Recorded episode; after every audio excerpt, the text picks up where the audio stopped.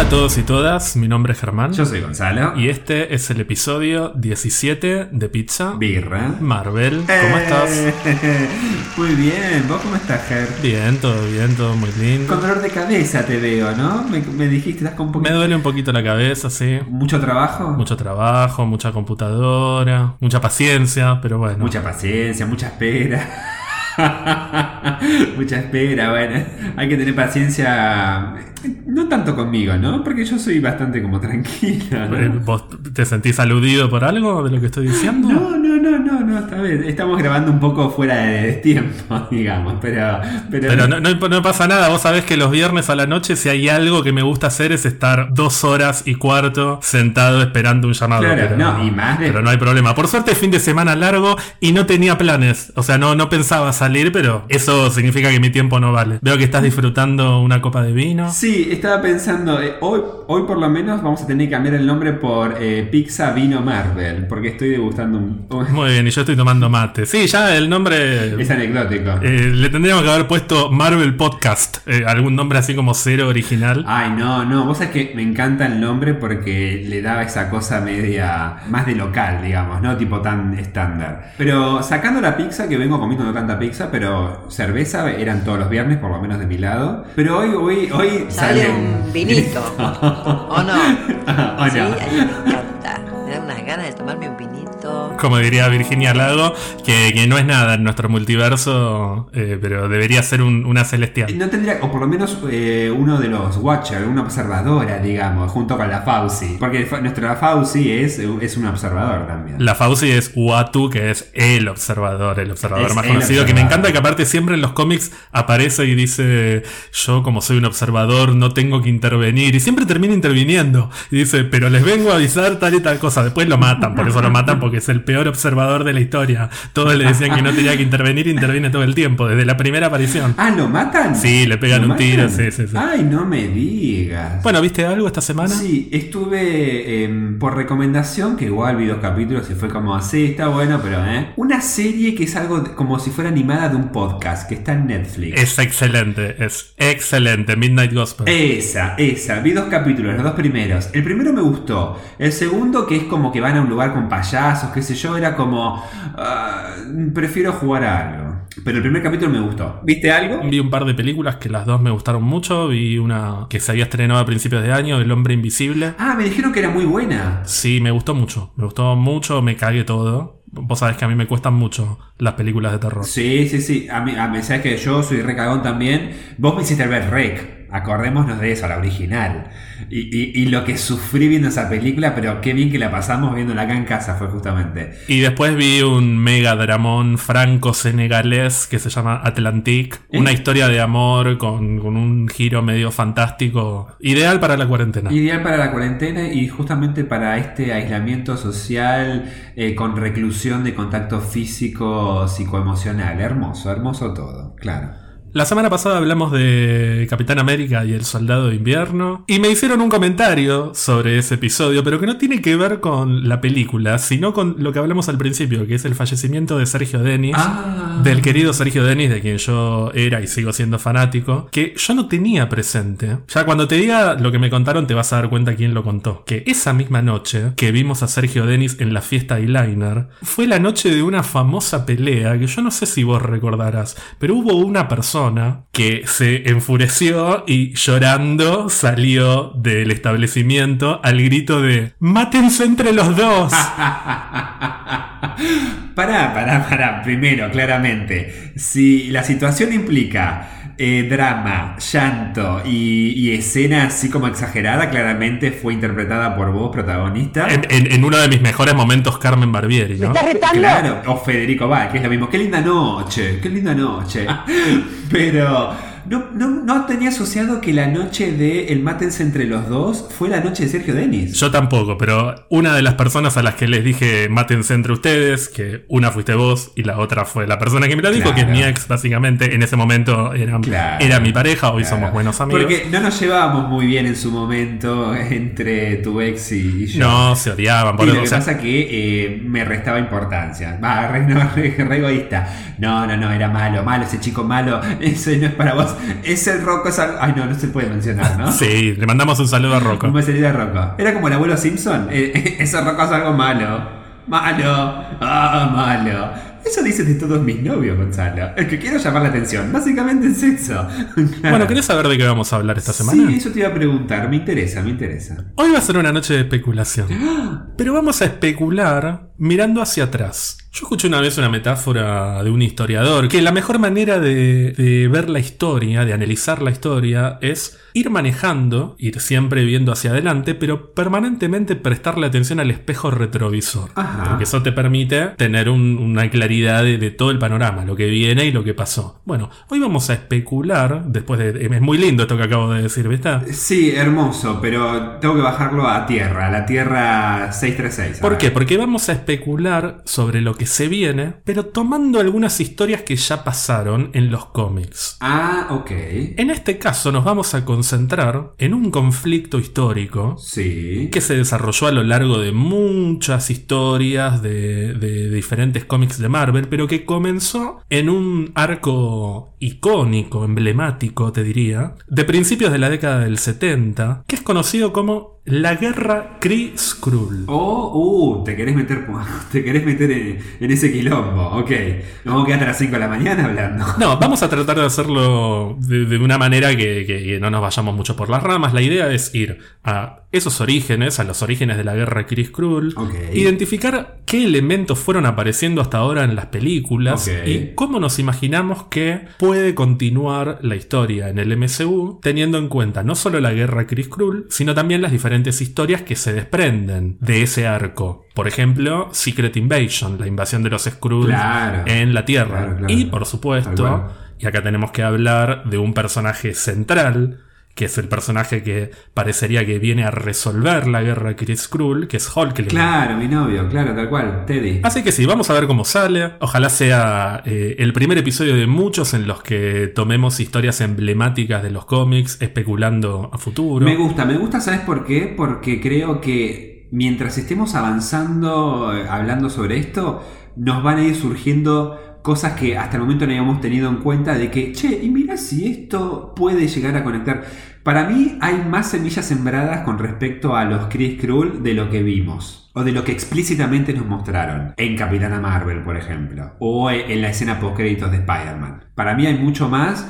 Y ni hablar que va a ser una gran historia para mí a explotar en, no sé si en la fase 4 o 5, pero ya, ya hablaremos de eso. Antes de eso tenemos noticias, la mayoría las estuvimos compartiendo en Twitter. En Twitter, o sea, en arroba birra-marvel. Es así, Germán. Es así. Más que noticias, para ser justos, la mayoría son chismes. Porque no nada de lo que te voy a decir está escrito en piedra, pero algunas cosas son más o menos interesantes. Voy a empezar por lo que parece más sólido, que son algunos indicios de que Shang-Chi estaría por retomar las filmaciones. ¡Epa! Mi Shang-Chi. Hoy parece una locura porque en este momento Sudamérica se ha convertido en el epicentro del coronavirus, así Sí. que todo parece apocalíptico, pero recordemos lo que ya dijimos algunas veces. En el hemisferio norte, en muchos lugares se están empezando a preparar para habilitar grabaciones en ciertas condiciones, en estudios controlados, con un montón de precauciones seguramente. Y hasta el momento Marvel no dijo nada, no hay noticias oficiales sobre cuándo van a retomar las grabaciones de los proyectos que quedaron interrumpidos, que son básicamente Shang-Chi, Loki, Falcon and Winter Soldier, que estaba casi terminada, pero que le faltaban un par de semanas de grabaciones. Sí. Y bueno, eventualmente algunos reshoots, algunas grabaciones adicionales de WandaVision y de Eternals, ¿no? Ah, mi duda era si los Eternos ya no, no le hacían falta o, o ya, ya habían llegado a ser los reshoots. Me parece que los reshoots no están, pero en general la película está bastante cerrada, o sea,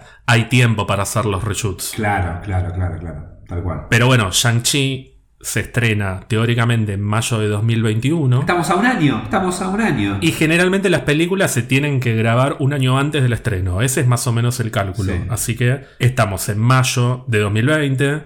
Ponele que tendrá un mes, un mes y pico ya de, de grabaciones hechas. Está como Claro. ahí. Está como con el tiempo justo. Claro. Y en estos días, ¿qué pasó? Simu Liu, que es el protagonista de Shang-Chi, subió unas fotos entrenando. Epa, Y en esas chongo. fotos está en un lugar que es el mismo lugar en el que también está entrenando otro actor que se rumorea que estaría en la película, que es Ronnie Chiang. Ajá. Y paralelamente, Florian Munteanu, que te digo este nombre y probablemente no sepas quién es porque yo tampoco lo ubicaba, pero después lo ubiqué cuando vi la foto, es el que hace del hijo de Iván Drago en la segunda Creed. O sea, es un chongo rubio, de ojos verdes, todo Ah, sí, musculoso. Sí, sí, bien estereotipo. sí. Y subió también una foto diciendo, bueno, volvemos a trabajar y se afeitó y se preparó todo. Es como que mucha gente que está rumoreada que va a participar en la película coincidieron esta semana en subir fotos preparándose para volver a trabajar. Claro, como que- Mucha coincidencia. Encima uno de ellos entrenando en el mismo lugar que el protagonista. Claro, como que por separado dieron indicios de se están preparando porque tal vez en cualquier momento el ratón les, les dice, tienen que volver a grabar. O pueden volver a grabar. Claro, a mí me da la impresión de que el ratón les dijo, bueno, che, empiezan a entrenar porque los llamamos en cualquier momento. Claro. ¿Viste? Como los... eh, Vamos a usar un ejemplo futbolero, que somos re futboleros vos y yo. Oh, sí. Como cuando los ponen a precalentar a los suplentes, Ah. que empiezan a correr todos hasta que al final entra uno, nada más. Bueno, un poco eso, los pusieron a entrenar a cual, todo, que aparte son todos chongos. Con esos culos duros. Sí. Pero me gustó, la analogía es perfecta. Acá también se habla de fútbol, campeón. Acá de papá, ¿de qué cuadro sos vos? ¿De qué equipo sos? Bueno, y ahora, esto fue lo, lo más sólido que vamos a tener en la sección de noticias, porque ahora viene una parte falopa, porque tengo novedades Me encanta, a ver. del Spunk. ¿Sabes lo que es el Spunk? Pero Spunk de P-U-N-K, de punk. S-P-U-M-C. Ah, no. Es una sigla que es la sigla oficial. Si yo te digo el MCU, es el Marvel Cinematic Universe. Sí. Bueno, el SPUMC, ¿Qué? ni- porque ni siquiera la sigla la hacen bien, es el Sony Pictures Universe of Marvel Characters. O sea, el universo de personajes de Marvel de Sony Pictures. Más rebuscado, imposible. O sea, el universo de Venom.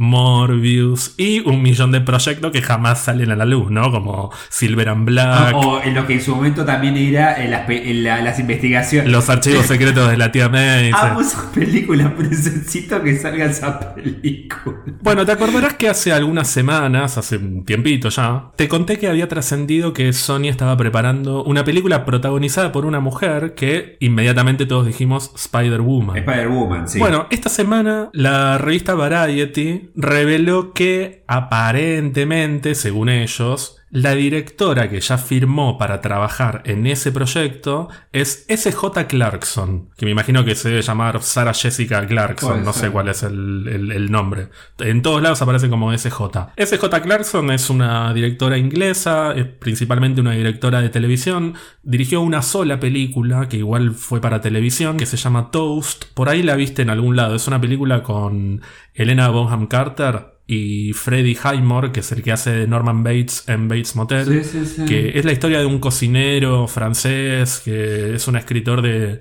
de- de recetas muy conocido y, y Freddie Highmore hace de él jovencito y Elena Boham Carter hace de la madre. Me suena el título, pero no, nunca ni siquiera vi escenas de la película, no, no. Pero principalmente es una directora de televisión y de hecho dirigió dos episodios de Jessica Jones, Ah. los dos primeros, y dos episodios de Defenders, Ah, también los dos primeros. Pero también trabajó en muchísimas otras series. Bueno, aparentemente SJ Clarkson sería la directora de esta película que habíamos dicho Spider-Woman. Bueno, todo indica que no va a ser Spider-Woman. Ay, ¿y qué va a Va a ser? ser alguien que me acabo de dar cuenta que hace un ratito hablamos justamente de Virginia Lago y dijimos, Virginia Lago no es nadie en el, en el multiverso. Me acaba de caer la ficha de que puede ser tranquilamente este personaje. Ay, ya sé quién es. La vieja esta que tiene, que, que lo lleva a Spider-Man en los multi- multiversos, esto. Efectivamente, Sony está preparando una película de Madame Web. Madame Web me está jodiendo. Pero cómo la- pero cómo- pero es peor que o sea, es, es más eh, eh, flashero que Venom en el sentido de cómo haces una película de Madame Web sin Spider-Man. Yo tengo una teoría. Madame Web, si bien la que más conocemos es efectivamente la vieja que tiene como todo ese trono de, de telarañas, que, que es como una clarividente, le cede el manto de Madame Web a otro personaje que es Julia Carpenter, Ajá. que es una mina joven y que de hecho es la segunda Spider-Woman, o sea, es suplente de todos, ¿no? Está ahí de relleno por cualquier cosa que. Fue la segunda Spider-Woman, Claro. la segunda Madame Web. No, pero es una Spider-Woman muy conocida. Es una que es rubia y, y que el traje es negro y blanco, que es como una mezcla de Venom con Spider-Woman. Seguro la viste Sí, sí, de sí, la vi, la vi, la vi. También que no es la Spider-Woman más conocida desde los- en los cómics, pero sí. no, la vos vi. decís Spider-Woman y decís Jessica Drew de rojo y amarillo. el rojo, roja, es sí, el peroné. La sí. Fidalgo. Laura Fidalgo es nuestra Spider-Woman. ¿no? Laura Fidalgo, nuestra Laura Fidalgo totalmente, que además es como, es barriera, que se la banca. Bueno, yo tengo la teoría de que Madame Web sería una película con la Madame Web vieja, o sea, la, la original, y la Madame Web joven, que sería Julia Carpenter, la segunda Spider-Woman, digamos. Ajá. Tengo esta teoría porque si no, como mierda haces una película con la vieja ahí sentada, ¿no? Pero bueno, es la única explicación que le encuentro. No, pero para, es ideal la introducción de Madame Web al universo, eh, super universo de Sony Picture, Marvel, no sé cuánto. Es recontra ideal, pero ¿cómo haces una película protagonizada por ella? ¿Cómo pelea? ¿Va a estar sentada tomando vino como Virginia Lago? No, tal vez ella, te contás cómo ella llegó a tener el trono y el poder como Madame Web. Ah, vos decís tipo una precuela. Es una precuela y es genial el personaje para introducir la idea que ya es para mí la que venimos hablando. Para mí, Into the Spider-Verse fue también no solo altísima película, la mejor película de Spider-Man y una de las mejores películas de animación de la historia, pero también es un testeo para decir, che, a ver qué tanto eh, a la gente le copa el universo, el multiuniverso de Spider-Man eh, dentro de lo que es el cine. Madame Web es genial para introducir la idea de que por qué Venom está solo sin Spider-Man. Y bueno, tal vez Madame Web justamente te conecte los multiversos y puede hacer que sale el Venom de un universo, salve Morbius de otro, sale el Spider-Man de Tom Holland de un lado y, guiño, genial, sería genial, te aparecen dos Spider-Man más que uno es Tobey Maguire y Andrew Garfield. Madame Web es la introducción genial para decir, para justificar esta cosa de que en realidad todo lo que estuvimos viendo son universos diferentes. Sí, yo no creo que vayan a ser universos diferentes, pero sí me parece que la van a usar como un puntapié para eventualmente hacer un Spider-Verse. Sí, sí, definitivamente eso seguro. No creo que estén pensando una historia a largo plazo que vos me decís, bueno, con esto uno viene de un universo, otro del otro y así podemos justificar el MCU, Tom Holland, el multiverso de la locura, no, tanto nivel de arquitectura no creo que tenga Sony, es Sony. Pero sí me parece que tarde o temprano van a querer hacer un endgame de todo esto que va a ser Into the Spider-Verse live action. Es algo que ya lo venimos diciendo Tal cual, tal juntar cual. a Tobey Maguire, a Andrew Garfield, a Tom Holland, obviamente, y a todos estos personajes, Venom, Morbius y, y andás a ver cuántos más. No, y guarda que tal vez no te vuelven a traer a William Dufault como un este duende verde o te traen a otro. Puede tranquilamente te mezclan a- hasta no solo héroes, superhéroes, sino también villanos que se mezclen. Pero para mí la idea la tienen, la idea de reclutar no solo a los protagonistas, sino también a diferentes personajes. Eh, pero perdón, eh, ¿vos te pensás que estas películas es, solo, solo una decisión de Sony? ¿Vos no sentís un poquito como que le preguntan al ratón, bueno, mejor dicho, al ratón no, a Kevin? Le dicen, che, Kevin, tenemos ganas de... ¿No sentís como una mirada artística, por lo menos una opinión artística?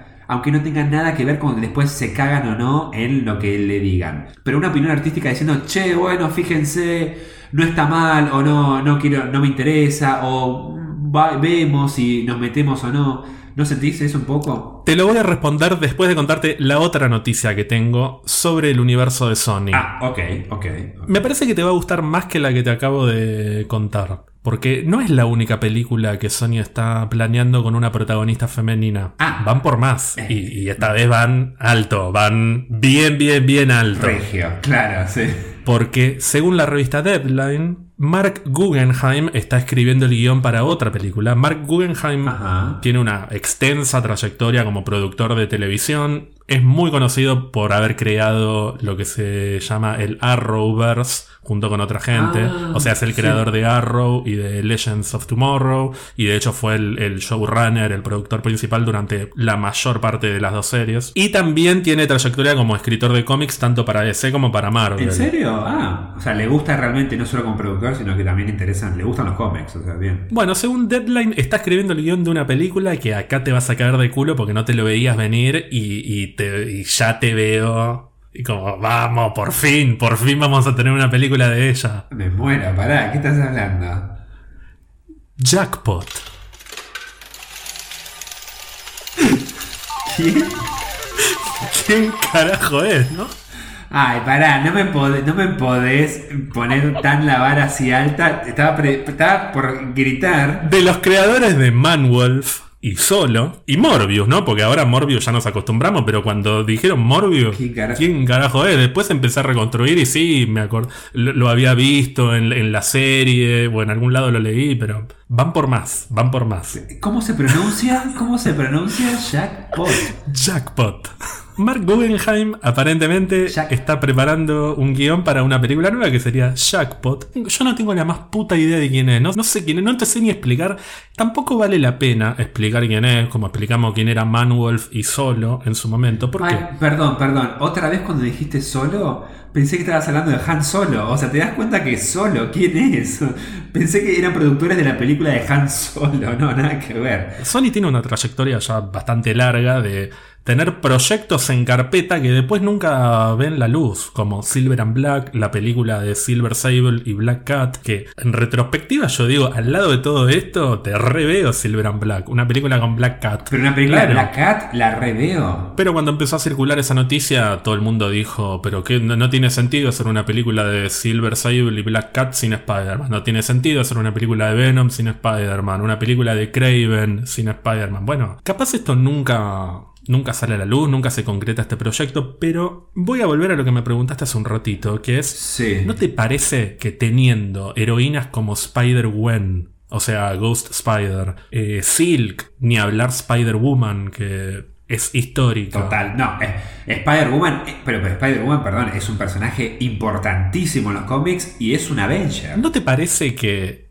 tienen también un poquito las manos atadas en Sony? Ya sé, lo, ya sé lo que vas a... Sí, Viene a cuento de algo que te había dicho hace unos días, que es que para mí Kevin Feige negocia con ellos y les dice, bueno, mira, Sí. no me hagas una película de Spider-Woman, no me hagas una película con el Duende Verde como villano, como que negocian. tal cual, Entonces Sony le dice, bueno, pero entonces préstame a Tom Holland para Venom. tal cual. Ponele. Esto que vos decís todo el tiempo, que para mí es muy cierto que los acuerdos entre Marvel y Sony van cambiando todos los años. Para mí hay un plan en Marvel para algunos personajes. Sí. Y eso Sí. obliga a Sony a decir, bueno, a ver, ¿qué podemos inventar? No necesariamente es malo, porque a Marvel le pasó en su momento. Y gracias a eso tuvimos películas como Guardianes de la Galaxia. Tal cual. A ver, te- tengamos en cuenta una cosa. Más allá de los acuerdos, Sony produce películas.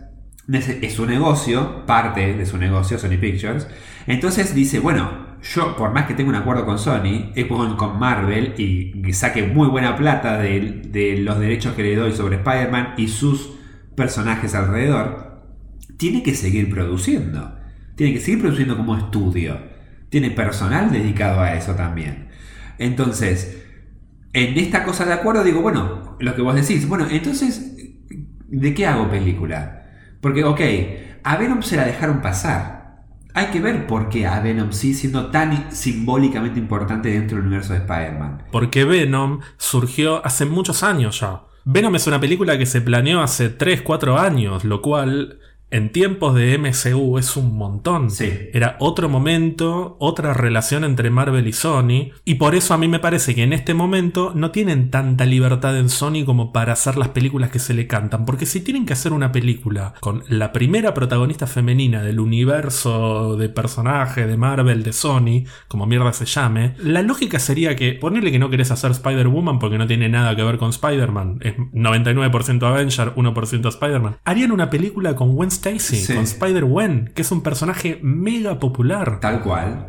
Tal cual. Es súper popular porque a la gente le... Los cómics son geniales, a la gente le encanta y encima en Spider-Verse también se roba bastante la película. O sea, cierra por todos lados. Pero ¿por qué no lo hacen? Para mí, porque es un personaje muy ligado a Peter Parker, como también lo es Venom, pero en este momento la relación entre Marvel y Sony... Es otra. Es otra de cuando salió la primera de Venom. Exacto, funciona de una manera en la cual Kevin Feige puede poner la condición de no hagan esta, esta y esta película porque quiero estos personajes. Entonces Sony le debe poner otras condiciones. Quiero que Tom Holland aparezca en Venom. Tal cual. Quiero que el buitre aparezca en Morbius. Tal cual. Quiero participar en tal película, etcétera, etcétera. Sacando obviamente el tema de cuánta plata va para cada uno, pero eso es otro tipo de discusión, digamos. A nivel artístico, yo creo que eh, llega a ese punto, de decir, claramente Marvel avanzó en cuanto a poder apropiarse del universo de Spider-Man y eh, en contraposición, digamos, ok, pero préstame un poquito para estas películas que más o menos ya venían con una especie de arranque, digamos, Venom sobre todo y ahora Morbius, que de la nada y de la manera más obvia en el tráiler te pone que aparece el buitre. Pero, pero justamente tienen que también seguir produciendo. Son un estudio de producción de películas. ¿Qué películas, qué personajes puede hacer que no rompa el pacto, el nuevo pacto que tenemos hasta el momento con Marvel?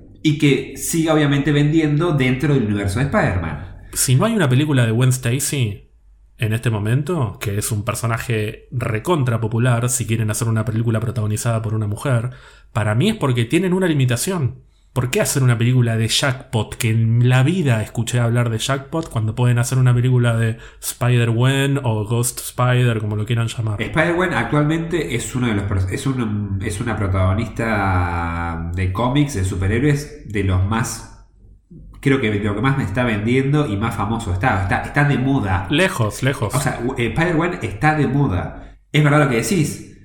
¿Por qué están poniendo el ojo en Madame Web y en el. ¿Cómo era? Jack Point. ¿Cómo era? Jackpot. Jackpot. Ni siquiera es Jackpot. Hasta Jack Point queda mejor que Jackpot. O sea, ¿por qué están poniendo el ojo en eso? Y te estás riendo porque el nombre es muy choto. Pero digo. Porque, claro. No, no, no le conozco, no sé, por ahí es genial el personaje, pero, pero me, me sorprenden los planes. qué sé yo. Pero digo, no. Pero volviendo atrás. Gon, si hace 10 años me decías Rocket Raccoon, Bueno, está bien, tenés razón, tenés razón. Y tal vez después, lo mismo que, perdón, lo mismo que Shang-Chi. Yo con Shang-Chi me siento como que estoy por ver la nueva Guardianes. Lo que pasa que a Sony, viste que es como que es esa relación tóxica que tenés con alguien. Como diciendo, "Oh, pero ya me, ya me, ya me defraudó bastante. Sí, aunque cada vez que vuelvo a ver Venom, que ahora que la dan bastante seguido en la tele, siempre la dejo de fondo mientras hago otras cosas. Y la estoy empezando a revalorizar un poco, te digo. Me pare- No sé si no es mala a propósito. Necesito ver esa película porque vos sabés que no la vi entera, solo vi La vamos a ver, la vamos a ver. Organizamos, si querés la vemos en simultáneo, hacemos un zoom, Ay, le damos me- play al me mismo tiempo. muero, sí. Porque, perdón, esa sí es una película que nos divertiríamos verla. No como. Los cuatro fantásticos. Los cuatro. Pero me, me fantásticos. quedo dormido. La última. Solo me gusta para ver cómo le cambia la peluca de escena a escena, que es maravilloso. A Sue Storm. Vos me lo hiciste, pero vos me hiciste ver solo esa, esa, esa escena cuando estás escuchando algo con los auriculares, qué sé yo, que es, o sea, perfil, pelo, de atrás peluca, de pero todo en 30 segundos. Es muy exagerado. No, hay escenas en las que Sue Storm, Kate Mara, porque no es Sue Storm esa, lo siento, está literalmente hablando con alguien y tiene su pelo natural teñido de rubio. Muestran a la otra persona y cuando la vuelven a mostrar está con la peluca de Moni Argento. Es increíble. En la misma escena. Bueno, Gon, vamos a hablar de los Kree y los Skrull. Vamos, me gusta. Yo quiero recordar y contarle a todo el mundo lo intenso que se ponía Germán a medida que avanzaban las películas en que Nick Fury es un Skrull, Nick Fury es un Skrull. E insistía de que, mirá cuando Nick Fury es un Skrull, para mí que Nick Fury es un Skrull y va a revelar y ya y eso ya te da el pie de que desde un montón de años y décadas ya están reinfiltrados los Skrull, qué sé yo. Y nunca me voy a olvidar cuando vimos la escena post créditos de Spider-Man eh, Far From Home. ¿Por qué? Porque la guerra Kree Skrull es una historia que a mí me fascina. Es muy buena, es muy buena.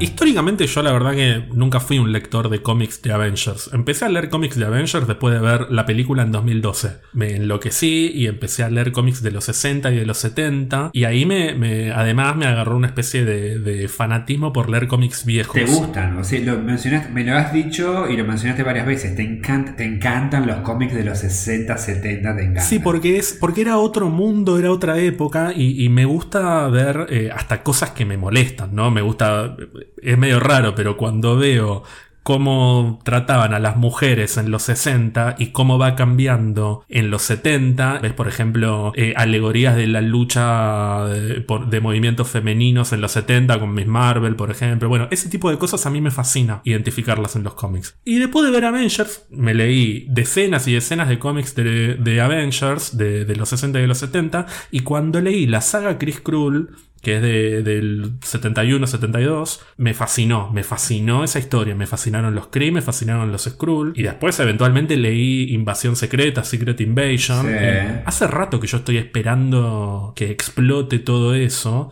y todas las pequeñas apariciones de los Kree y los Skrull a lo largo de películas y de las series también, porque han aparecido mucho en Agents of Shield, los Kree, me, me han ido cebando cada vez más. Y por eso tenía ganas de hablar de este tema. Creo que tal vez va a ser uno de los episodios más entre cruce cómic películas. Creo que este va a tener mucho de raíz de cómic. Porque es justamente lo que miramos a través del espejo retrovisor que vos mencionabas al comienzo de este episodio, porque yo te presto mucha atención cuando hablas, porque yo te quiero mucho. mucho. Mm.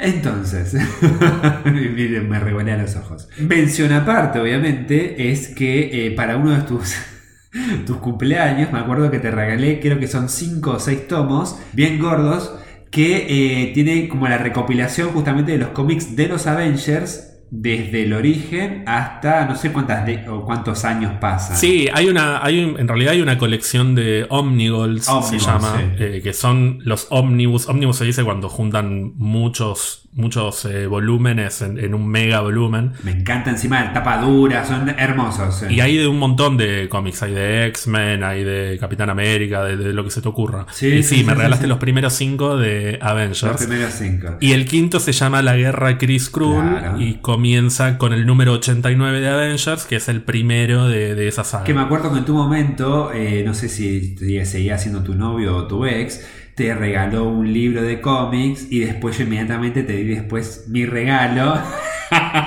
que era, o sea, que era una, era una caja abultada, porque encima son re grandes los tomos, cada uno.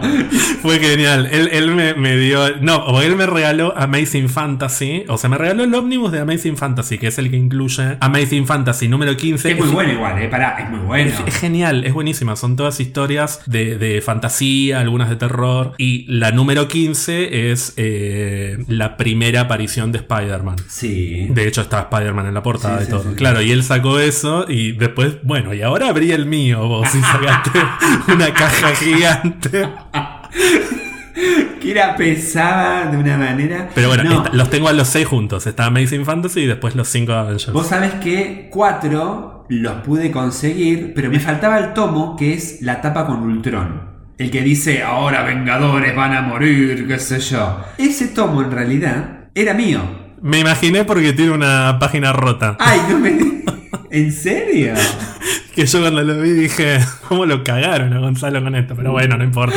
Bueno, puede ser que se me haya roto a mí, pero no lo conseguía porque estaba agotado en todos lados. Y dije, bueno, claramente ya fue. Es mío, se lo regalo para que tenga la colección completa. Así que tenés algo mío dado a vos. Te lo estoy, lo estoy contando por primera vez, aunque nunca te lo conté oficial, aunque lo hayas sospechado. Ya me lo habías contado, Gonzalo. ¿Ah, sí? Ah, bueno, no importa, para que el público sepa del amor que te tengo. Volviendo a los Kree Skrull, eh, me gusta el tema justamente, pero si tengo que pensar cómo adaptar todo el tema de la guerra, más allá de la guerra, la, la temática o la situación o el contexto Kree Skrull, yo creo que estoy seguro de que hay más semillas plantadas de lo que explícitamente se mostró, sobre todo en Capitana Marvel o en la escena post créditos de, de Spider-Man.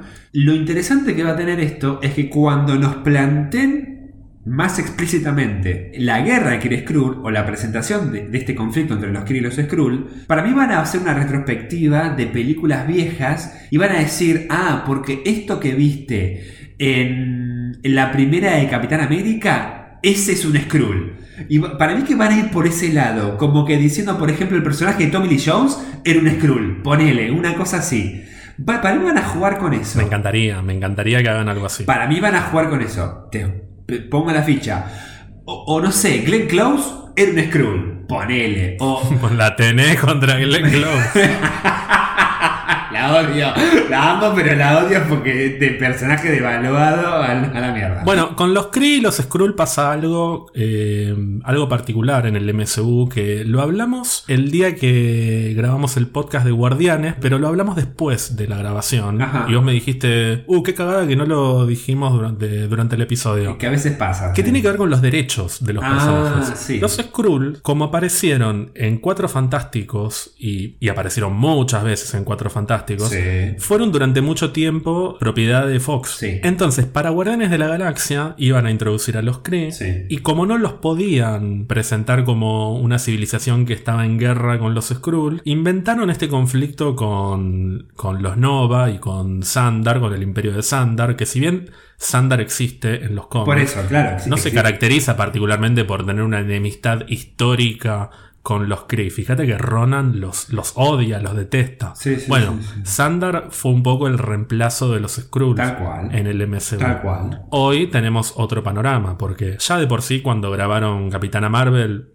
pudieron usar a los personajes y ahora son 100% de Marvel barra Disney, ¿no? Entonces también me parece que va a haber una revisita a conflictos previos. No estaría mal que Glenn Close sea un Skrull, al margen de que la odies, porque le daría como más importancia todavía al conflicto histórico de las dos civilizaciones, porque en los cómics se detestan. Lo que tiene interesante es que, por un lado, los Kree siempre estuvieron presentados como una civilización con conflictos con varios frentes, digamos. O sea, siempre tuvieron problemas con varios, si bien claramente son muy poderosos y su gran archi o némesis, obviamente, es el Imperio Skrull o la civilización Skrull. Pudieron usar los- a los Kree como esta especie de antagonista de civilizaciones que parecen más pacíficas, porque pareciera como que siempre a los Kree te los presentaban, por lo menos en Guardianes, te los presentaban como que lo- los, los Andarias, los Andarianos, no sé, qué sé yo, los Nova, eran como más pacíficos o más civilizados que los Kree, que parecía que eran como que buscaban la guerra y la confrontación todo el tiempo. Sí, igual ten en cuenta que en Guardianes el conflicto no es tanto de Sandar con el Imperio Kree, No, sino con. Ronan, Con Ronan. que en ese momento es un, Un radical, un radical. es un radical, claro. No como en Capitana Marvel, que es parte oficial del ejército. Claro, tal cual. Pero al mismo tiempo vos pensás, la ausencia de los Skrull por un tema de derechos que fueron después introducidos en Capitana Marvel, yo creo que la podés, la podés eh, resolver bastante rápido. Primero, no, tal vez Glenn Close no era un Skrull, pero tal vez eh, Sander tenía una conexión, un vínculo muy fuerte con los Skrulls. Entonces eso podría justificar ciertos roces con los Kree, que eso después potencia el odio que tiene eh, Ronan con ese planeta. Los Skrull y cualquier aliado con los Skrull es motivo suficiente para aniquilarlos. La bronca de Ronan con Sandar, particularmente, en la película te dejan en claro que es porque son los responsables de la muerte del padre y del abuelo. Es, es el, el toque personal que tiene ese odio hacia ellos. Por eso me parece que es más un mambo de Ronan que del imperio. Sí, pero ¿no será que esa guerra, o perdón, ¿no será que esa muerte se produjo en una guerra justamente en el conflicto Kree-Skrull? Tranquilamente. En la cual Sandar apoyó a los Skrulls. Tranquilamente. Y, y de hecho es muy probable porque si vemos Capitana Marvel, el giro que le dieron a los Skrull es que, a diferencia de los cómics, parecen ser una civilización bastante pacífica. Tal cual. Mientras que en los cómics, la gracia de, de esta historia, eh, o, o la gracia que tuvo en, en su momento, tuvo que ver con que las dos civilizaciones eran, por decirlo de alguna manera, malas. Claro. Era una guerra entre villanos. Los Skrull aparecen como villanos en el segundo número de Cuatro Fantásticos. Y los Kree aparecen como villanos también en Cuatro Fantásticos y van apareciendo recurrentemente siempre como enemigos, ya sea de los Cuatro Fantásticos, de los Avengers, de quien sea. Y cuando llega Roy Thomas a escribir diferentes números de Avengers, él cuenta después que a medida que iba leyendo las historias de los Kree y los Skrull, le daba cada vez más ganas de ver a esas civilizaciones peleando porque las dos eran tan importantes y galácticas que siempre flasheaba con, che, pero en algún momento se tienen que cruzar. Claro. O son aliadas o se odian. Y le parecía más interesante crear una historia de civilizaciones intergalácticas que se detesten y que la Tierra quede en el medio. Y, y ponía el ejemplo, de hecho, de, de las islas del Pacífico en la Segunda Guerra Mundial, que son las que La peor la pasaron, ¿no? justamente.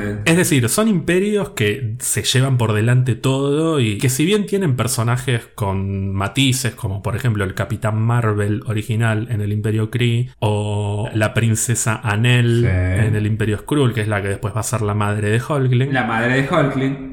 Bueno, con Capitán Marvel también. En general son villanos y, y la gracia es que los Avengers quedan en el medio de todo ese quilombo. En las películas estamos viendo otra cosa, estamos viendo un imperio que claramente son unos hijos de puta, que son los Kree, son predominantemente hijos de puta, y los Skrulls están siendo presentados como refugiados más que nada. Sí, igual guarda que el personaje de Talos no sea particularmente pacífico. Talos, el, el Skrull principal en Capitana Marvel. El Talos, el Skrull principal de Capitana Marvel. Entonces, tal vez nos mostraron en Capitana Marvel una faceta pacífica, pero de estos Skrulls. Pero guarda que después, cuando estemos hablando de lo que sobrevivió al Imperio Skrull, no volvamos un poco a esta dialéctica que ambos imperios son bastantes eh, propensos a la guerra y al conflicto.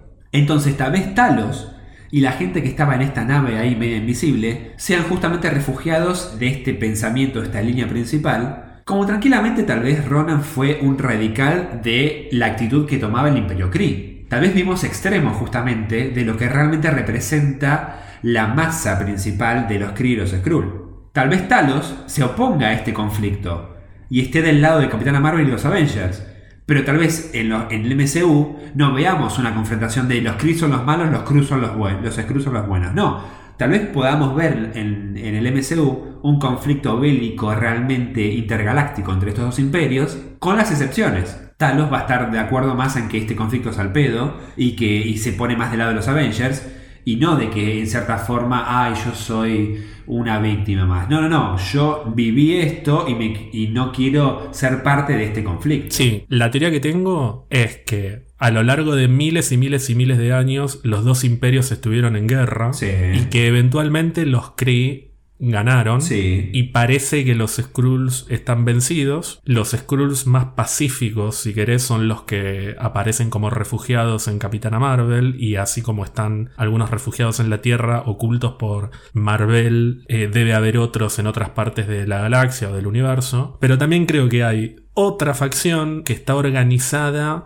secretamente y que están distribuidos en muchos planetas y que eventualmente se van a reunir para contraatacar y que los Kree no se los van a ver venir ni en pedo porque justamente la característica principal de los Skrulls es que se pueden camuflar porque se disfrazan de lo que sea. Son tal cual, son infiltrados. O sea, los Kree para mí deben creer que los Skrulls están vencidos Y en realidad se estuvieron reorganizando, reagrupando y más pronto que tarde van a reaparecer y le van a dar con todo y la Tierra va a quedar en el medio y quizá Talos, por ejemplo, sabe un poco esto y está trabajando con Nick Fury porque se ven venir que en cualquier momento va a estallar Puede ser. esa guerra. Igual acabas de mencionar la palabra que también encierra un poco, engloba todo esto, que es secreta, secreto, secret. Yo creo que no nos tendría que caer como tanta sorpresa el hecho de que personajes que ya aparecieron en el MCU no terminen siendo realmente Skrulls. Que estuvieron por un tema de refugio, por escapando de algo, o porque estuvieron en diferentes planetas infiltrándose para poder crear realmente un ejército o poder sobrevivir a la invasión de los Kree y poder después responder ante la amenaza de lo que implica el imperio Kree como eh, avasallamiento, digamos, bélico o lo que sea. Vayamos un poco a los cómics como para ir eh, despejando algunas cosas. Ok, ok. ¿Cuándo fue, perdón, en qué año se introdujo la guerra Kree-Skrull así explícitamente? Claro, empecemos por ahí, empecemos por la guerra que es de 1971. Pero digo, ¿en qué cómic se introduce? ¿Cuatro Fantásticos? en Avengers, en Avengers. Avengers, es- o sea, es original de Avengers. Pero la persona que escribe esta historia, que es Roy Thomas, no es la misma persona que introdujo a los personajes originalmente. Y Y así como la vez pasada te conté que el creador de Winter Soldier lo creó porque creció leyendo historias y dijo, che, yo si escribo un día... Quería voy-". recuperar a Bucky, claro. Claro, sí, bueno. sí. Roy Thomas dijo que quería una guerra entre estas dos civilizaciones. Entonces, por un lado tenemos al Imperio Kree. Sí. En el Imperio Kree tenemos a la Inteligencia Suprema, que es como la líder de, de- de todo el Imperio, que es una sumatoria de... de- Mala, mala, mala. Malísima. Sí, no es tan mala tampoco, pero... No, no, pensando, perdón, claro, estás hablando de los cómics. En lo que te plantean en, en Capitana Marvel es mala, mala, mala. En Capitana Marvel es, bastante mala. En los cómics es una cosa medio más extraña. Que por Eh, momentos sí, es sí. mala, por momentos es buena. no- no, es algo medio extraño. Pero es básicamente la líder del, del Imperio Kree. Sí. Y está Ronan, que es el, como el brazo ejecutor, pero que se la agarra contra la inteligencia, la traiciona en algún momento. Por eso después termina como exiliado, termina siendo como un radical rebelde.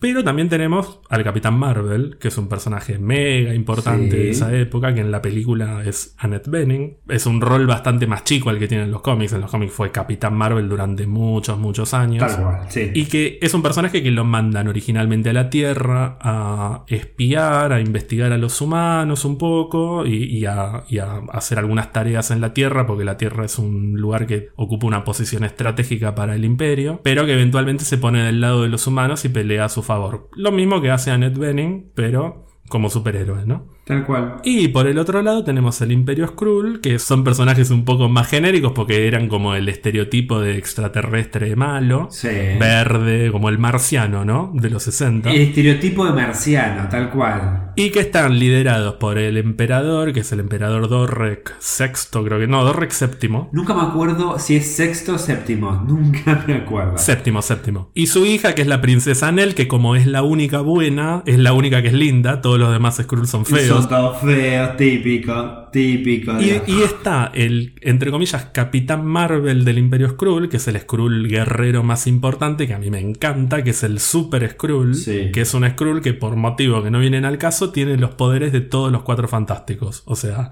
se estira, se hace invisible, se prende fuego y pega como la mole. Y tiene fuerza, sí. Esos son los dos imperios que entran en conflicto en la saga de Roy Thomas, que entre paréntesis es muy recordada, no solo por el conflicto, sino porque es la saga en la que comienza una de las historias de amor más importantes del universo Marvel. Tal cual, tal cual. Que es la de uno de mis personajes favoritos, que es Visión, con la bruja escarlata. Sí, es verdad. Ahí se convierten en una pareja, realmente. De hecho, Ahí se convierte en una pareja, tal cual. de hecho, cual. a grandes rasgos, la saga Chris Krull tiene que ver con, primero, un conflicto con los Kree en la Tierra, que incluye al Capitán Marvel. De repente aparecen los Skrull y hay un conflicto con ellos. Y en un momento, la Bruja Escarlata y Quicksilver son secuestrados junto al Capitán Marvel por los Skrulls. Y Visión se da cuenta de que la ama la Bruja Escarlata y organiza todo para ir a rescatarla. Ah. Eso sería más o menos como el, el detonante de, de por qué los Avengers dicen, bueno, nos subimos a una nave y nos vamos a otra galaxia. Claro, claro, claro, sí, sí. Perdón, este no es el cómic de Even an Android Can, can, eh, Cry, ¿no? No. Even an Android Can Cry lo dice antes, lo dice cuando lo aceptan Ah. como miembro de los Avengers. Ah, perdón, perdón, porque ya que era... Que me encanta, le, le dan la bienvenida al equipo y, y dice, permiso, me retiro. Y se va y todos dicen, Claro. ¿por qué se fue? No, no te diste cuenta que se fue porque no quieren que lo vea y ahí aparece él llorando dramáticamente. Eh. Y dicen, incluso un androide puede llorar. Porque incluso Germán puede llorar. Claro, en ese bien. momento amé a Visión y se convierte en uno de mis personajes favoritos. Porque sos vos, sos- no soy un robot. Igual, qué curioso, porque también en este cómic se plantea la relación de amor entre Marvel eh, y Anel. Bueno, a eso quería ir.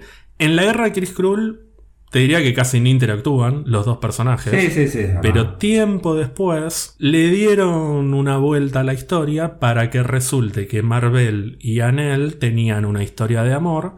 Y efectivamente lo que nos enteramos muchos, pero muchos años después, es que en el medio de todo ese quilombo cogieron Marvel, un Kree, y Anel, una Skrull. O sea, lo más prohibido posible sucedió. Anel quedó embarazada, Marvel siguió su vida, creo que ni se enteró. Y cuando Anel da a luz a ese bebé y los Skrull se enteran de que es un híbrido de Skrull y Kree, lejos de aceptarlo, dicen "Vam- hay que aniquilar a Sí. ese adefesio. Entonces Anel le pide a una mujer de confianza que se lo lleve lejos. Esa mujer se lleva al bebé a donde sino a la Tierra y lo cría en la Tierra como un ser humano que eventualmente resulta ser Teddy Altman, más conocido como Hulkling. Hulkling, tal cual, uno de los Diana Avengers. Sí, tal cual, es así. Y estaba cuidando nada más y nada menos durante tantos años al príncipe de los Skrull y también de los Kree en cierta forma. El punto es que cada uno reclamaba a Hulkling para su mando. Pero eso nos enteramos mucho tiempo después. En realidad el príncipe príncipe es de los Skrulls, pero al ser el hijo de Marvel, que para el Imperio Kree es como el guerrero más importante que han tenido en su historia, los dos imperios se lo disputan. Cuando se enteran de la existencia de Hulkling, los dos imperios van a la Tierra a buscarlo. Tal cual. Este Super Skrull del que hablábamos recién es justamente el Skrull que lo va a buscar y el que accidentalmente mata a la madre. Y es un personaje que me gusta mucho porque de hecho un poco lo termina salvando a Hulkling en esa saga. Sí, es verdad. No digo que se redime, porque no, no es un tema de al último tiempo se redime, sino que realmente tiene una, tiene una misión de protegerlo completamente. O sea, realmente quiere, dentro de su ideal, lo mejor para él. Más allá de este conflicto que termina asesinando a la, a la supuesta madre que lo crió durante todo el tiempo, que claramente Hulkling lo, la identificaba como madre. Pero digo, me acuerdo eh, en las páginas del cómic cuando él está medio herido, que le está hablando a Hulkling, le cuenta un poco toda la historia y de por qué hizo lo que hizo, qué sé yo. Es lindo, es lindo, es lindo personaje. Sí, y que siempre me dio mucha bronca que a Wiccan le molesta más que a Hulkling que el Super Skrull haya matado a la madre. O sea, no es tu historia, Wiccan. No todo tiene que ver con vos. Bueno, pero a mí, a mí me afecta porque es mi novio, es el amor de mi vida. Qué por eso. personaje insoportable. No, bueno. lo amo, me amo. Todo el obviamente. tiempo llamando la atención. Hulkling dice, no, bueno, pero me da bronca, pero entiendo que no fue intencional. Y el otro, deberías estar indignado, pero cállate la boca. Ay, vos querés solo atacarla porque querés atacarme a mí, pero. Me da mucha eh, bronca porque Hulkling es mi Young Avenger favorito, seguido de cerca por Patriot y Kate Bishop. Y Wiccan todo el tiempo sobresaliendo y siendo el más poderoso y el más dramático. Drama, es drama. Para un poco, o sea, Bueno, en todas las historias, hasta las que no tiene que ver con él, siempre tiene que sobresalir. Sobresalir y porque encima, además, siempre con lo mismo, nunca tiene control de sus poderes porque puede hacer mierda todo. No, y ni hablar después de, eh, eh, la cruzada de, de los hijos, Children's Crusade, que es un quilombo toda esa historia y que es el, el- el mega drama de Wiccan. Bueno, no importa, no nos vayamos de tema. Para, igual es re linda, es re lindo cómic. Es un, a mí me gusta más eh, toda la primera saga de Young Avengers. Que la de la, la cruzada. Sí, que la cruzada que es un quilombo, viajan en el tiempo, no se entiende nada. Me gusta el Doctor Doom en esa saga. Ah, eh, El Doctor Doom en esa saga es buenísima. Y además, perdón, es re triste el final, con algunos que vuelven y otros que mueren. Bueno, no importa. Volvamos a los Kree y los Skrull. Muchos tiempo después de la saga original de la guerra de Chris Krull, metieron al personaje de Hulkling como un personaje que aparentemente estaría destinado a unir los dos imperios, porque en realidad cada imperio se lo quiere llevar para sí mismo. Sí. De hecho, la idea es decidite. Tal cual. Estás con los. Kree y liderás a los Kree para vencer a los Skrull, o viceversa. Sí. Pero en realidad, el- el- la gracia del personaje es que los puede unir. Ahora, ¿cómo haces para unir a los Kree y a los Skrull? Es Tal cual. prácticamente imposible. Tiene repercusiones que llegan hasta el día de hoy porque hoy mismo estamos viviendo un acontecimiento de Kree Skrull muy importante que, pone en el centro de la escena a Hulkling y que, aunque hablemos dentro de un rato de esto, claramente este acontecimiento de cómic Empire, como vos me lo, como vos me lo presentaste, va a tener muchas repercusiones en el MCU, definitivamente. No, vamos a hablar ahora, porque Ah, ok, ok, bueno, esto que ahora. estamos diciendo, de que Hulkling está destinado a unir a los dos imperios, que es lo que pasa en Empire, justamente. Hulkling se convierte en el líder de los dos imperios, Sí. de la alianza Chris Krull, que es algo inédito. ¿Cómo es, el, cómo es el título oficial que le ponen? El rey del cosmos, ¿no? ¿Cómo es? El emperador de, de, universo no se Tiene- tiene como un título imposible. Pero tiene como más largo que Daenerys. De Daenerys, la rompecadenas. Pero eh. puede hacer esto porque es el hijo de la princesa Skrull y del guerrero más importante de los Kree. La princesa Skrull en el cine no apareció hasta ahora. No. Y el guerrero más importante de los Kree tampoco.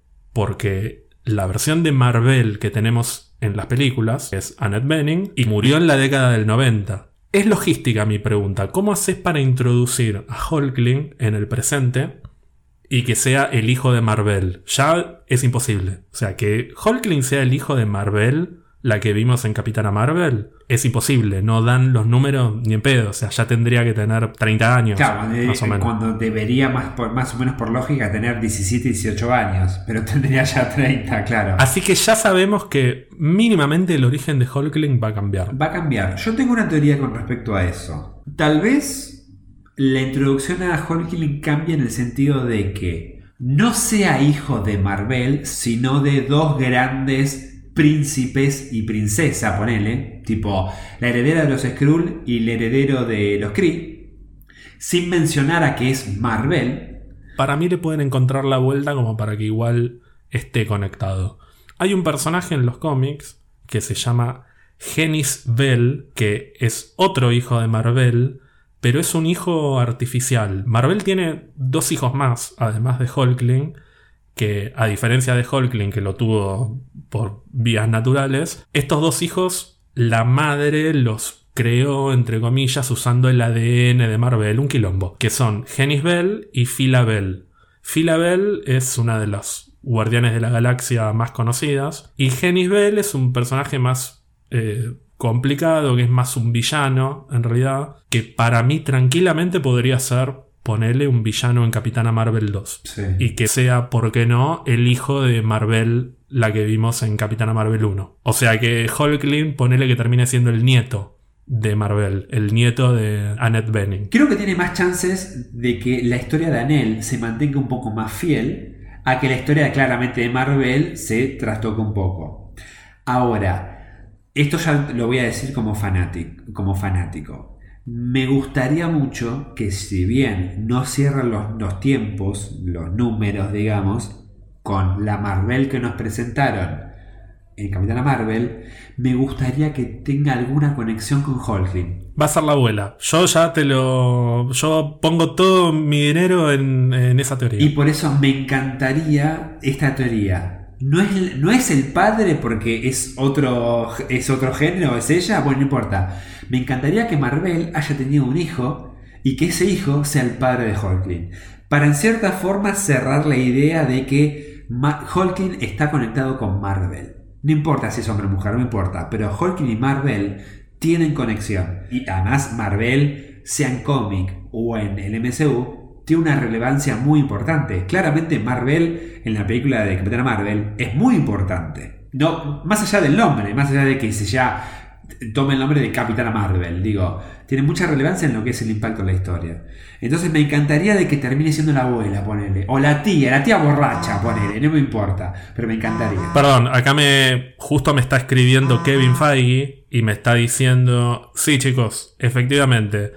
Marvel va a ser la madre de Genis Bell y de Phyla Bell. Los dos van a aparecer, los dos personajes. Genis Bell va a ser el padre de Hulkling. Y Phyla Bell va a terminar siendo una de las nuevas guardianes de la galaxia con el equipo de Rocket. Aquí me lo está confirmando él mismo por WhatsApp, así que. Ah, pero mandar un saludo a Kevin. Pero no me quiere decir cuándo se estrena WandaVision. No, no, pero qué curioso, qué suerte que tenés, porque vos tenés el contacto directo con Kevin. A mí el ratón me escribe de mensajes, números desconocidos, amenazándome como diciendo, no digas más cosas, o, o te quiero comprar el podcast, o te mato. Viste, me manda Goofy a Donald y cagué fuego. O sea, si algún día no estoy acá, o llego, llegar tarde, quiero decir, no llegar tarde, sino posponer un poco la, eh, la grabación. Tiene que ver porque tengo amenazas del ratón a través de Goofy o Donald. Pero bueno, volvamos con los que... Sí, también te deben mandar fotos en bolas y cosas así. Eh, mm, eh, hablando de los, los Kree o los Skrull, eh, quiero volver porque no, no hicimos mucho hincapié todavía en esto. Quiero volver a qué posibles semillas ya hay planteadas en las películas, más allá de las obvias. Sí, porque yo me quise adelantar a Hulkling porque mm, Hulkling aparece antes de Secret Invasion. Sí, y a mí sí. me parece que tanto Hulkling como Secret Invasion son elementos que están muy cerca de las películas y que efectivamente va a pasar lo que vos dijiste, que nos vamos a ir enterando de que algunos personajes eran Skrulls. Seguramente, ya te lo firmo, personajes que vamos a empezar a ver ahora van a terminar siendo Skrulls. En, en alguna de las próximas películas que veamos o series va a haber alguna escena post-créditos o algo por el estilo. Sí. Que así como pasó en Spider-Man, de repente alguien se va a transformar en un Skrull. Y va a ir creciendo y creciendo. Yo, yo, yo. Juguemos. Juguemos 10-15 segundos. Decide un personaje que decís. Fija que este posta era Skrull durante el MCU. Pero, de, de todas las películas que vimos hasta ahora o de las que vienen ahora? Todo el MCU, que digas, que nos digan, nos retruquen, como yo te dije Tommy Lee Jones. ¿Cuánto que el Tommy Lee Jones que vimos en Capitán, en Capitán América era un Skrull? Ponele una cosa así. Glenn Close, Skrull. Glenn Close, al margen del chiste, podría ser tranquilamente un Skrull. Podría ser, podría ser. O Roman Day, el personaje de John C. Reilly También. de los Nova Corps. Sí, sí, sí, sí, sí. Stallone, Stallone podría ser un- No, Stallone no creo, pero algunos No. otros personajes que, que vimos ahí en Guardianes de la Galaxia. Perdón, más allá de eh, Agents of Shields.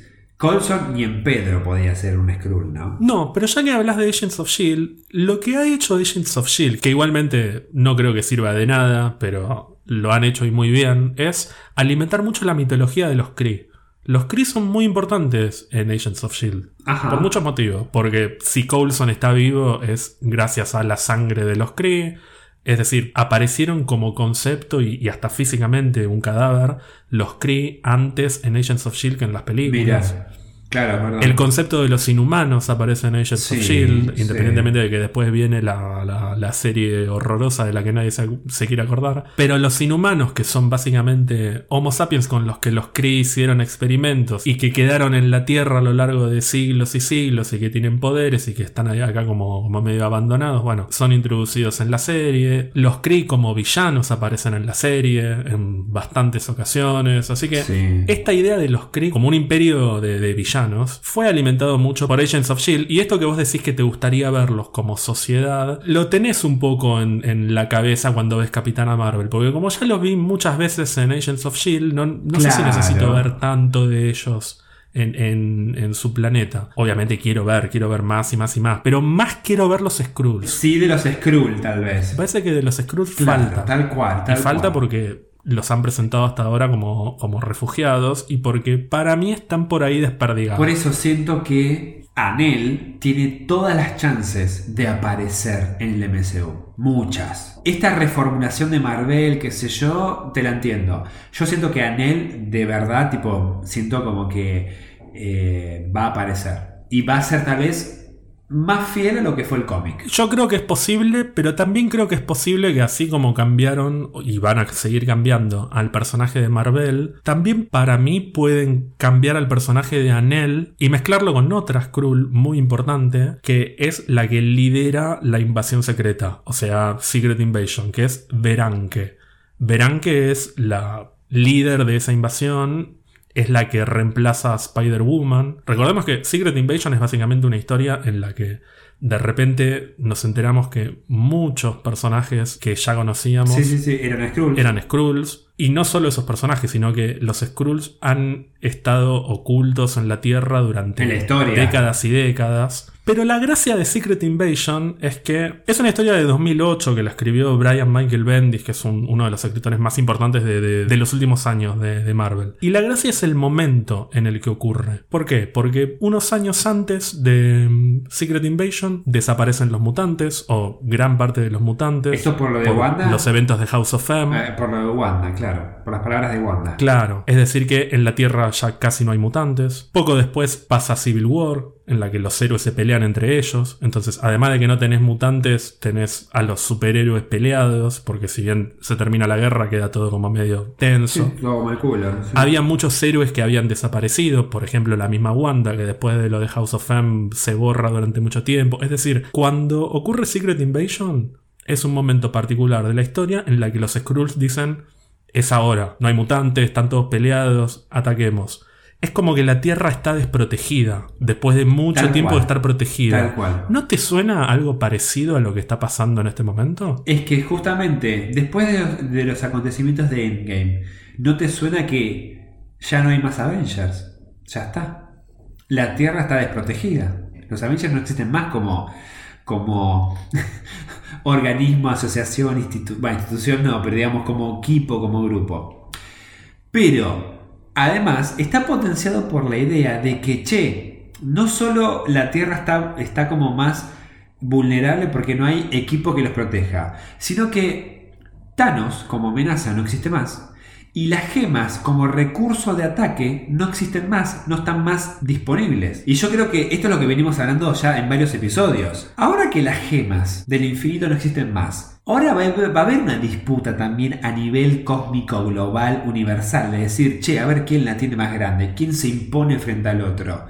Entonces, no solo va a ser una guerra Chris Krull a nivel yo te gano, a quién le gana al otro, sino ¿Cuál es el imperio que ahora va a tomar la posta y va a dominar el universo? No es solo los Kree contra los Skrull, es los Kree que se quieren imponer frente al resto del universo, los Skrull que tal vez posiblemente quieran hacer lo mismo.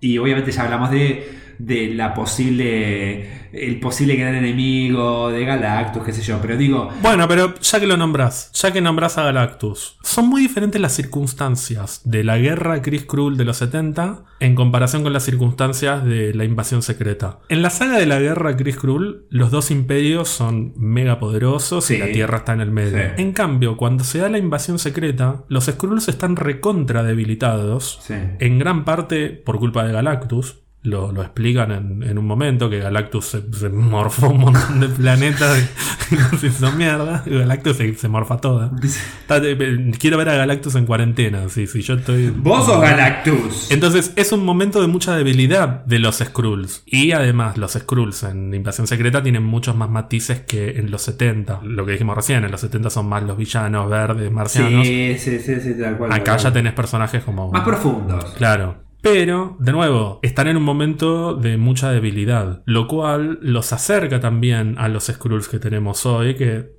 son más refugiados que, que un imperio mega poderoso. La gran pregunta es lo que ya hablamos, si realmente lo que hay de los Skrulls es eso, Refugiadas en todo el universo, claro. personas que están buscando refugio, o si además tenemos unos Skrulls un poco más ambiciosos, más villanos, tradicionales, que también están escondidos, pero que están preparándose para contraatacar. Para mí eso Sí. va a pasar. Y de nuevo, creo que Veranke, que es la, la reina Skrull que organiza la invasión secreta, Sí. puede llegar a aparecer y tranquilamente puede ser mm, la madre de Hulk. Eh, yo no sé si al mismo nivel o extremismo, pero que no nos sorprenda de que haya una versión Ronan de los Skrulls. eh. Así radical. Veranke, Veranke, me reveo a... Sí, ¿no? ¿La ves así? Sí, sí, sí, sí. Una, una Skrull recontracebada. Claro. Que sea la madre de Hulkling. Cierra como por todos lados. A Nell, ¿a quién carajo le importa a Nell? Ay, pobre. No, espera, ¿y por qué no Anel es ese personaje? Es que para eso que se llame Veranke y listo. Ah, ok, ok, listo. Bueno, espera, entonces Anel es la abuela de Hulkling. Ah, vos querés meter a Nell. Sí, puede ser, qué sé yo. Sí, Ah. Acá me está escribiendo, me está escribiendo Kevin Feige de nuevo y me dice, sí, sí, sí, efectivamente, Hulkling va a ser el hijo de Genis Bell y de Veranke. Y Anel va a ser la, la abuela. La abuela. No, el abuelo, perdón. ¿Cómo el abuelo? Y porque ya que Marvel es mujer, podemos hacer que Anel sea hombre. No, el abuelo se tiene que llamar Dorrek para que después Teddy tenga su nombre Skrull. Tienes razón. Te tiene que llamar, es verdad. Anel y Marvel son las dos abuelas. Claro, ya, ya, te- ya resolvimos todo el árbol genealógico. Por el lado de los Kree, la abuela Marvel, Annette Bening, que, que no la odias como a Glenn Close, porque lo único que te falta es odiar a Annette Bening. No, por favor, la amo. A mí me encanta que es canchera. Lleva la, lleva la chaqueta, e- ese, ese- esa chaqueta de, de piloto de avión mejor que nadie. Mejor que Capitana Marvel. La amo. Marvel en el multiverso argentino es Norma Pons, que es la que No, nuestro, nuestro Norman Pons. después Vicky Cipolitakis, la capitana, la llora y dice, tengo champán en las venas. Tengo, tengo sangre Cree, claro, tengo, tengo sangre, esto es mucho para mí, tengo sangre Cree en las venas y además es como su mentora. mucho para mí. Bueno, ya resolvimos todo. Marvel va a ser la madre de Genis Bell y de Phila Bell, que Phila Bell Sí. va a ser una guardiana de la galaxia liderada por Rocket. Me encanta porque estamos dictándole la fase 6 a, a Kevin No, Feige. no, tanto no. No, tanto no, la fase 5. La fase 5. Fase 5, fase 5. Y por otro lado vamos a tener a Veranke, que puede ser la hija de Anel, Anel. si la queremos meter a Anel para, para romper los huevos, y que el padre sea Dorrek, Dorrek séptimo. Sí. Veranke se va a acostar con Genis Bell Y fruto de ese coito va a salir Dorrek octavo, que sería Teddy Altman, o sea, La Hulkling. palabra, coi- la palabra coito siempre me da como mucho asco. Pero Hulkling, ¿será introducido ya de lleno con el tema de que tiene que ocupar su lugar de moderador y de conciliación de los dos imperios? ¿O van a ir más por la primera saga de los Young Avengers de que es un Young Avenger, tiene esta cosa del conflicto, pero no lo plantean ya como que la solución de todo esto es que él tiene que ser el rey del universo, básicamente. ¿Vos qué decís? ¿Cómo lo va a introducir? ¿De lleno o tranqui? Es una muy buena pregunta porque mm, tratando de recordar un poco lo que es toda la primera, todo el primer volumen de Young Avengers, hay tres historias básicamente. Sí, hay tres historias. La primera tiene que ver con Tang, con Tang, con el jugo. Con el jugo. El niño tiene sed. Pero no, no hay más. eh, no hay más Avengers. Quiero más. Claro, quiere leer. Quiere leer más sobre los No, cómics. eh, la primera historia tiene que ver con Kang y, y viajes en el tiempo y, y cosas falopas. Sí, que des- perdón, que decimos, que decimos que en una serie de los Young Avengers es ideal para que sea el enemigo, el villano de esa serie, Kang, el conquistador. Sí, y que además tenemos ya eh, motivos para pensar que puede aparecer, porque tenemos a Loki en su serie con, con esta organización que, Sí. que regula las líneas temporales, toda esta falopeada. La segunda historia tiene que ver con Patriot y sus orígenes. Sí, sí, sí, O sea, el. Capitán América Negro, que también hemos hablado del tema y hemos dicho que Falcon and Winter Soldier tranquilamente lo podría introducir. Tranquilamente. Y la tercera historia es la de los Kree y los Skrull disputándose a Hulkling. Que estamos hablando del tema porque también pensamos que, que va a suceder porque está Capitana Marvel y está todo dado para que pase. O sea, fíjate que todo el primer volumen de Young Avengers está compuesto por tres historias que tranquilamente pueden pasar ya. Así que no sé por dónde van a empezar, pero van a empezar por alguno de estos puntos. El tema es, primero creo que los van a desarrollar como un enemigo, con un amigo propio que va a ser tal vez Khan el Conquistador. Y yo creo que después de la serie, de los acontecimientos de la serie de Young Avengers, van a usar como disparador y conexión del MCU directo a nivel cine la justificación de que Hulkling es el heredero de ambos imperios y ahí justifica el tema de que tengan tanta relevancia en eh, las películas. Sí, yo coincido. Para mí, una potencial serie de los Young Avengers va a tener que ver más con Kang Sí. o con algún otro villano Sí, sí, sí, sí, sí. que tenga que ver exclusivamente con los Young Avengers. A ver, Kang también tiene que ver con todos. Con todo, pero con todos los. Sí, sí. Pero sí, en sí. este momento me parece que cierra más con los Young Avengers que como villano de los Avengers. Sí, tal cual, tal cual. No me imagino a Kang en este momento, después de Thanos, No, peleando no, no. contra los Avengers. Me lo imagino más por su historia particular con los Young Avengers. No quiero como menospreciar como villano porque es re interesante todas estas cosas de viaje en el tiempo. Pero después de Thanos es bajar, es bajar mucho la vara. No, y es muy repetitivo. O sea, otra vez viajes en el tiempo. Sí. Mientras que en Young Avengers, no quiero spoilear porque igual es un spoiler del primer número, pero bueno, Sí. le pueden dar una vuelta como para que sea interesante y conectarlo con Loki, qué sé yo. Sí, sí, sí, sí, sí. Y la guerra Kid Skrull va a atravesar a las películas y Hulkling va a ser muy importante, ya sea en Capitana Marvel 2 o en la quinta Avengers. Me parece que va, va a ir por ahí, pero insisto, me parece muy llamativo, o sea, están todas las señales por todos lados. Las tres historias del primer volumen Young Avengers están a la vuelta de la esquina de suceder. O sea, ya en Falcon and Winter Soldier te pueden contar a la historia de Patriot y de su abuelo. Y en Loki te pueden introducir a Kang. En, lo que vos me habías contado, que no sé si era, qué tan rumor era o no, pero en WandaVision, más allá de introducirme a mí y a mi hermano, decían que ya podían llegar a introducir a Hulkling. Sí, es, es casi seguro que Hulkling va a aparecer en WandaVision. No sé qué tan porcentaje de cumplimiento. 70. Ah, bueno, pero más de la mitad seguro. O sea, supera el 50% de probabilidad de que aparezca. Por lo que leí en su momento y por quienes lo reportaron y cómo lo reportaron, sí. Ok, bueno, Sí. pero ahí. Por eso me parece que Sí. eh, el conflicto Chris Krull va a estar de fondo a lo largo de todas las películas que vienen. No, mi duda es si el conflicto de resolución de los Kree Skrull, llevado de Young Avengers hasta, hasta los Avengers, se resuelva en fase 4 o es fase 5?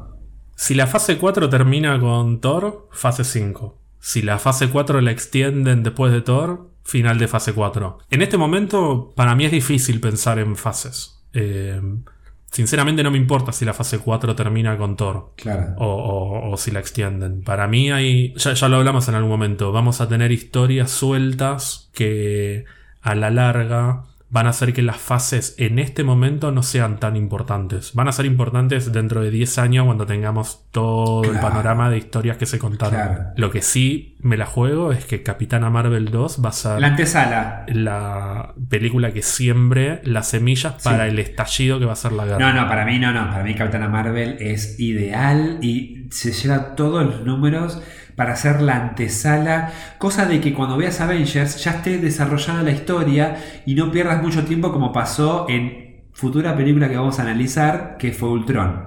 Que tenés que contar todo, todo, todo en la misma película. Yo siento como que lo que pasó con Loki. Cuando vos ves la primera de Avengers, ya sabés quién es Loki, ya no hace falta desarrollar todo el conflicto que tiene con Thor y qué sé yo. Sino que siento como que Capitana Marvel va a ser ideal para contar toda esta cosa. Además me imagino una escena post créditos todo, como diciendo, uy, esto se va a la concha de la madre, qué sé yo, la concha de la... Y decís, ¡pum! Avengers Secret War. Ya lo tengo, ya lo tengo armado. Y ahora, se lo, ahora le voy a mandar un mail a, a Kevin Feige y le, le voy a detallar todo. No digas ni un apellido. A Kevin, acá, decirlo acá. Le mando un... En la serie Secret Invasion vemos más de, de- de los Skrulls infiltrados en la Tierra. Sí. En Capitana Marvel 2 vemos a la capitana en el medio de un conflicto interestelar en el cual puede ser villano Genis Bell, el que decimos que puede ser el padre de Hulkling. Sí.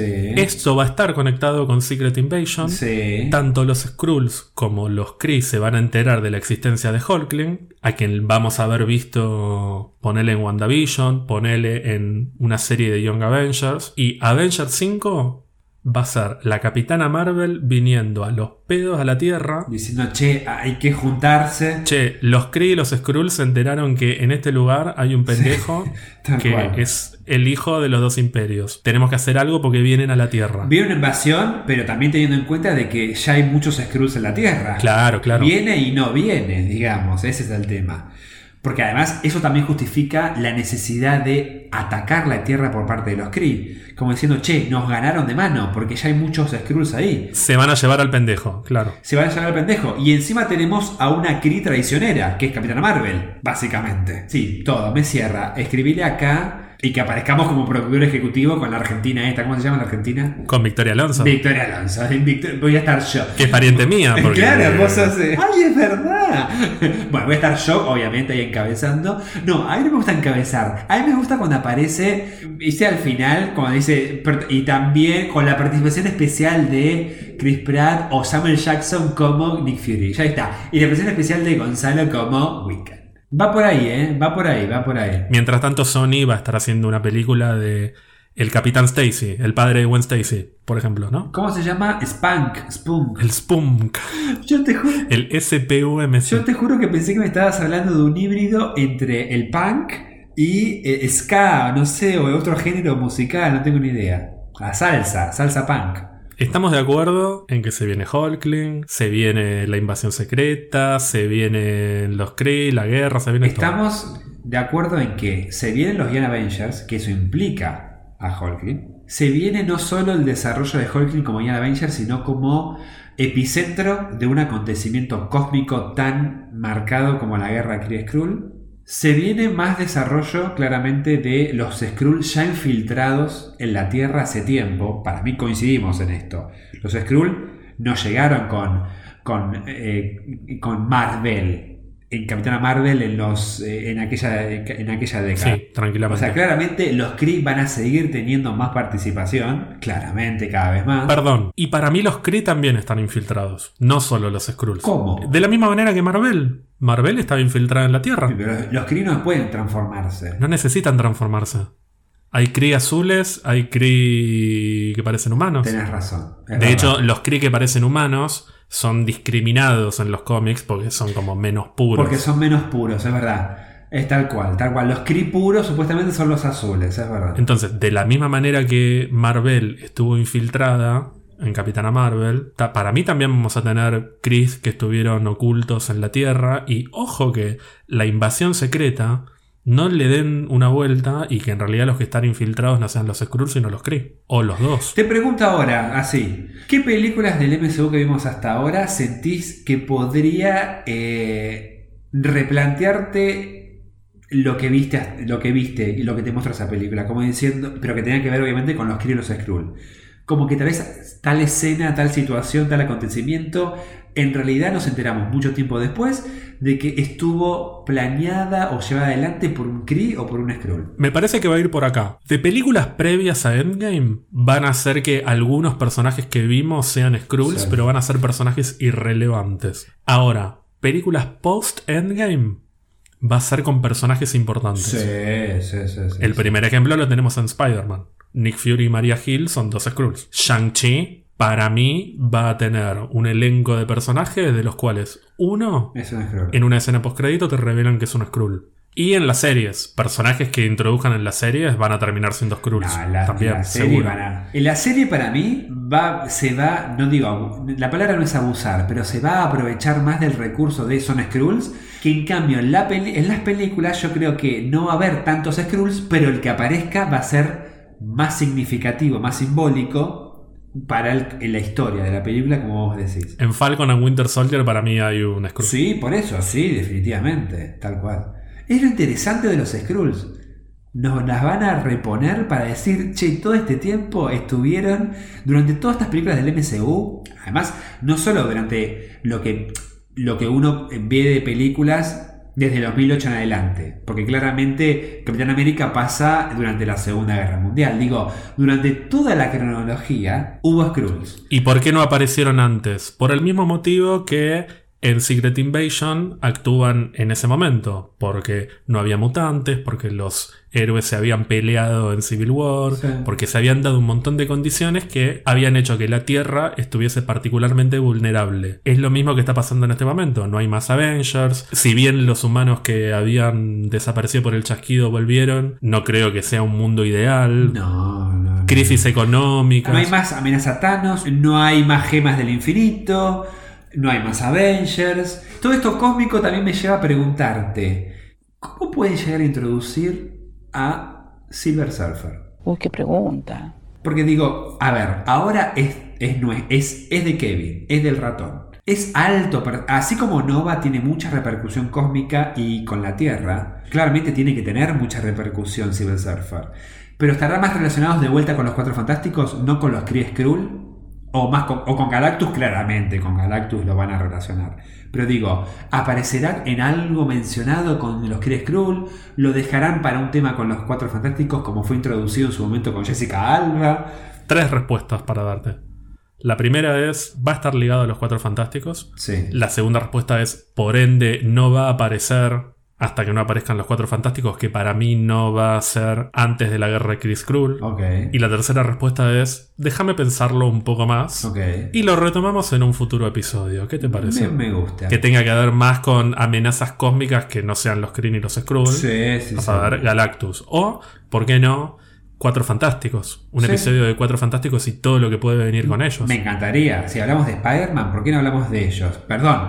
Porque, pobre, están muy, están muy golpeados los cuatro fantásticos. No tanto por las películas de, de Jessica Alba y de nuestro capitán cuando era Torcha, sino pobre por el desastre también de, los, de, los- de la última película, de la película. Sí, Moni Argento. La peluca de Moni, Moni Argento. Pero a nivel cómic, así como dato de color, significaron muchísimo para la historia de Stan Lee y, y de Kirby. Kir- ay, yo digo Kirby, perdón, no de Kirby. No, es Kirby. Ah, no, dije bien. Pero a veces digo Kirby pensando en el personaje de, de Nintendo. Pero tuvieron mucha relevancia por lo que significó el aporte de Stan Lee y de Kirby a, a Marvel y también porque marcaron una forma distinta de hacer cómic. A mí me encantan los Cuatro Fantásticos y me parece que se pueden hacer bien y pueden funcionar y, y- es más, los van a hacer bien y van a funcionar y nos van a encantar. Eso es, es- eh, hemos mirado mucho el espejo retrovisor, porque claramente tuvimos que, que ver eh, con respecto a qué nos sembró las películas del MCU, pero sobre todo, qué nos está dando el pie los cómics. Es muy interesante el tema que planteamos hoy. Hoy hablamos mucho de cómics. La verdad que sí, la verdad que sí. Eh, ¿Has bebido mucho vino? Sí, te termina pegando más que la cerveza. No sabes lo que me está costando modular en este momento. No, no, no, lo sé porque te estoy escuchando. Ah, me estás viendo sobre todo, porque te ponía caras. ¿Qué pasa, Gonzalo? Me estás mirando de una manera extraña. Te ponía caras como que. Y vos estabas como. Y pensé que me querías decir algo. No, Germancito. Se ve que te pegó el vino porque ya se te pasó la culpa y, y ese, esa, esa serie de elogios A ver, y, la y culpa cosas se me lindas que me dijiste porque llegaste dos horas y media tarde y ahora como ya te pego el vino, estás en cualquiera, me, ya me estás cargando. Pero bueno, no importa, es el clásico. Por eso después digo, mátense entre los dos, como Claro. te dije allá en el año Es 2012. porque quiero, quiero hacerte una demanda porque me robaste el corazón. ¡Ay, soy un amor! Él solo se contesta. Bueno, Gonzalo, ¿querés eh, contarle a nuestros oyentes cómo pueden hacer para contactarse con nosotros? Nos escriben por Twitter si quieren a arroba birra-marvel, por más que hoy tomé vino y Germán mate, es arroba birra-marvel. ¿Por qué te mate? No te voy a matar si lo estás diciendo bien. No, que tomaste mate.